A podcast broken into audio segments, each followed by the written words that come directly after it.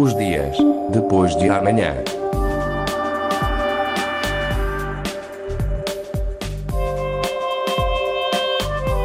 Magazine de Tecnologia e Investigação da Antena 1 Madeira.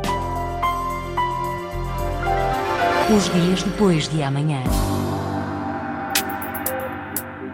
Chegamos hoje ao programa número 200, desde 2011, que damos a conhecer projetos regionais, nacionais e internacionais. Explicamos conceitos, falamos de investigações em curso, projetamos o futuro da tecnologia, também da investigação nas mais diversas áreas.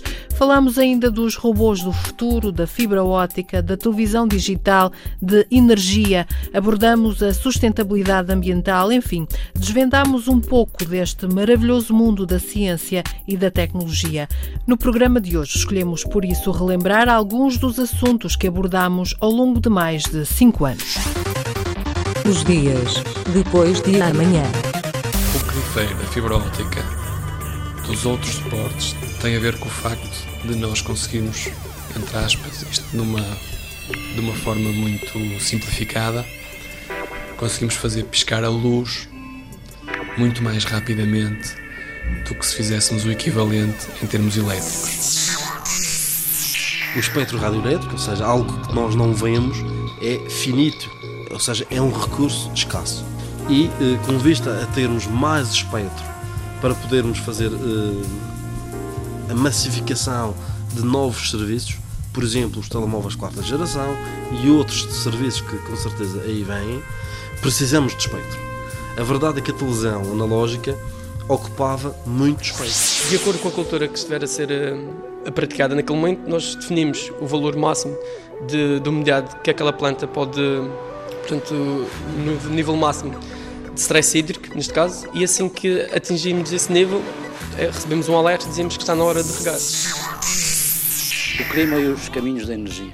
No arquipélago têm sido feitas coisas espetaculares em termos de energias renováveis, desde a descoberta. E, e é, é, preciso uh, uh, divulgar essas pequenas, pequenas, grandes coisas que têm sido feitas ao longo dos anos. Por exemplo, que coisas são? Uh, de, de, início foi, foi, foi, foi a, a utilização do, do vento, a utilização da água, os moinhos de água, as serras de água.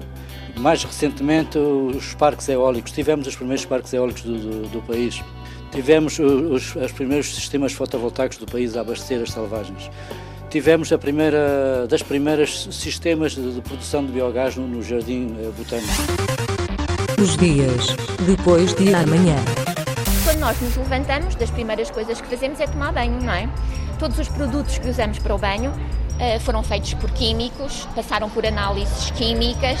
Uh, depois lavamos os dentes e o que é que usamos? Uma pasta dentífrica, que também tem a contribuição da química uh, na sua no seu fabrico. Depois deslocamos-nos para o nosso trabalho e usamos uh, um, ou transportes públicos ou a nossa própria uh, viatura e são necessários combustíveis para que um, os autocarros e os, os automóveis se, se movimentem, não é? Uh, os meus combustíveis à contribuição da química. Depois vamos tomar um café, também uh, durante o processo, digamos, de, do, do, tratamento do café também é necessário uh, a presença uh, de químicos.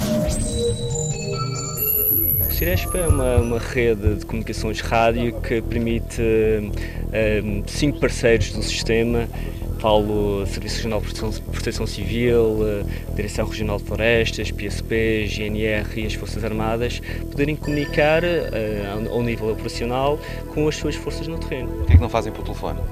Porque o telefone é uma, é uma rede de telecomunicações pública que, que tem as suas limitações Uh, mesmo em termos operacionais e em termos de, de, de, de, utilização, que torna mais difícil coordenar, comandar e coordenar os, um, o, o, os meios no terreno. O que é que esta rede tem que os telefones não possam fazer?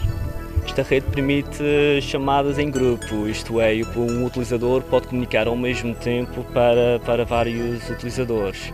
É possível agrupar vários rádios uh, num grupo de conversação. Meu grande sonho era um, que isto pudesse ser, um, ser utilizado, mas para uma mais-valia para quem cuida de, das pessoas que estão acamadas, porque só quem vai aos nossos hospitais e vê que os, os quartos estão cheios de pessoas o, e para poucos cuidadores, não é? E eu tive essa, essa, essa experiência pessoal em casa e no hospital e via que mesmo por mais que o cuidador ou o enfermeiro quisesse ajudar, não conseguia, ou seja, se ele tivesse só um recurso que o ajudasse a alertar, ou seja, oh, tenho de ver X pessoa porque está-me a, está a dar um alerta, ia ser com certeza uma, uma mais-valia. Os dias depois de amanhã. A plataforma é única, portanto, só existe outra do mesmo tipo a funcionar, portanto, norueguesa, e eh, penso que é generalmente considerado que esta é superior. É uma plataforma imensa de mais de 2 mil uh, toneladas uh, com 2 megawatts, portanto é uma potência muito grande, é das maiores turbinas que existem em Terra, portanto é um protótipo à escala natural, uh, engenhoso.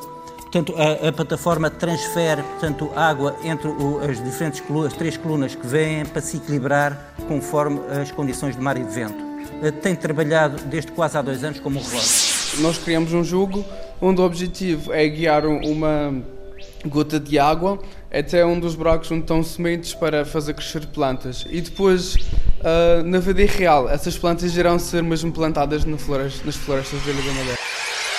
O que eu fiz foi, editei os pontos, fui uh, colocando mais um ou outro ponto uh, no mapa para depois conseguir converter essa informação no formato que seja de fácil utilização e poder massificar o seu uso e fazer um bocado a democratização da, dessa informação, disponibilizá-la um, para toda a comunidade. Por isso é que esse trabalho não teve nenhuma componente eh, de, de ir ao terreno, porque essa informação já foi feita pelas, por essas instituições. O que eu fiz foi, tendo a autorização dessas, eh, dessas partes, conseguir converter os dados e editá-los de uma maneira que pudesse ser fácil utilização através de, desse projeto nomeadamente sobre os mapas do Google Earth e do Google Maps. Comecei este projeto eh, quando fiz o meu doutoramento na Suíça e mais tarde em Barcelona, em que realmente o que se pretendia era utilizar as tecnologias de realidade virtual adaptadas a dar apoio a pacientes com sequelas decorrentes de um, de um acidente vascular cerebral. E, portanto, pretende-se usar esta tecnologia utilizando-se diferentes tipos de estímulo em que se dá realmente aos pacientes a possibilidade de completar tarefas que não poderiam completar, para lá, digamos assim, na, na forma real devido aos seus, aos seus déficits e, portanto, nós criamos tarefas de realidade virtual precisamente para recriar um conjunto de tarefas que eles depois podem executar. Os dias depois de amanhã. Estamos acostumados a vermos uns fios ligados a um aparelho que eventualmente esse fio ou é alimentação ou fala com outro. E se eu puser pequenos rádios sem fio? E agora, rádio permite comunicação. E agora, se esses aparelhos começarem a comunicar entre si? E se o frigorífico disser ao meu tablet a dizer que já falta iogurtes? E depois, se receber um e-mail do meu carro a dizer que o combustível está a chegar ao fim? Uh, então, resumimos isto: expandir a internet ao mundo físico. E começa, uma, um dos meios é por instalar um pequeno rádio em cada objeto que temos à nossa volta são umas câmaras de vídeo para poder, eh, por imagem, captar todo o tipo de, ocorrências, mas também vamos complementar esse sistema com os sensores, uh, os odógrafos, enfim, pluviómetros, portanto, os sensores para medir a, a, chuva nas cabeceiras destas bacias hidrográficas.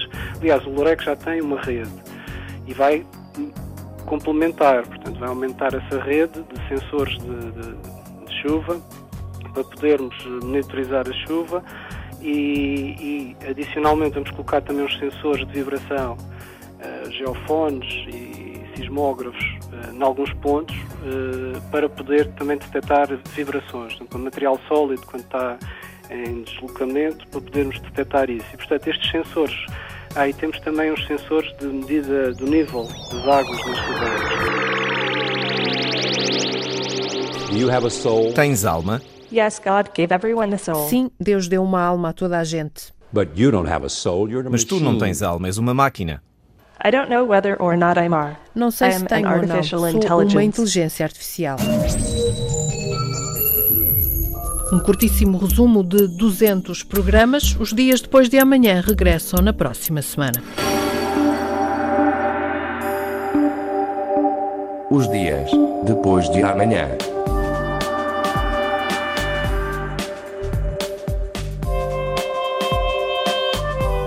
Magazine de tecnologia e investigação da Antena 1 Madeira. Os dias depois de amanhã.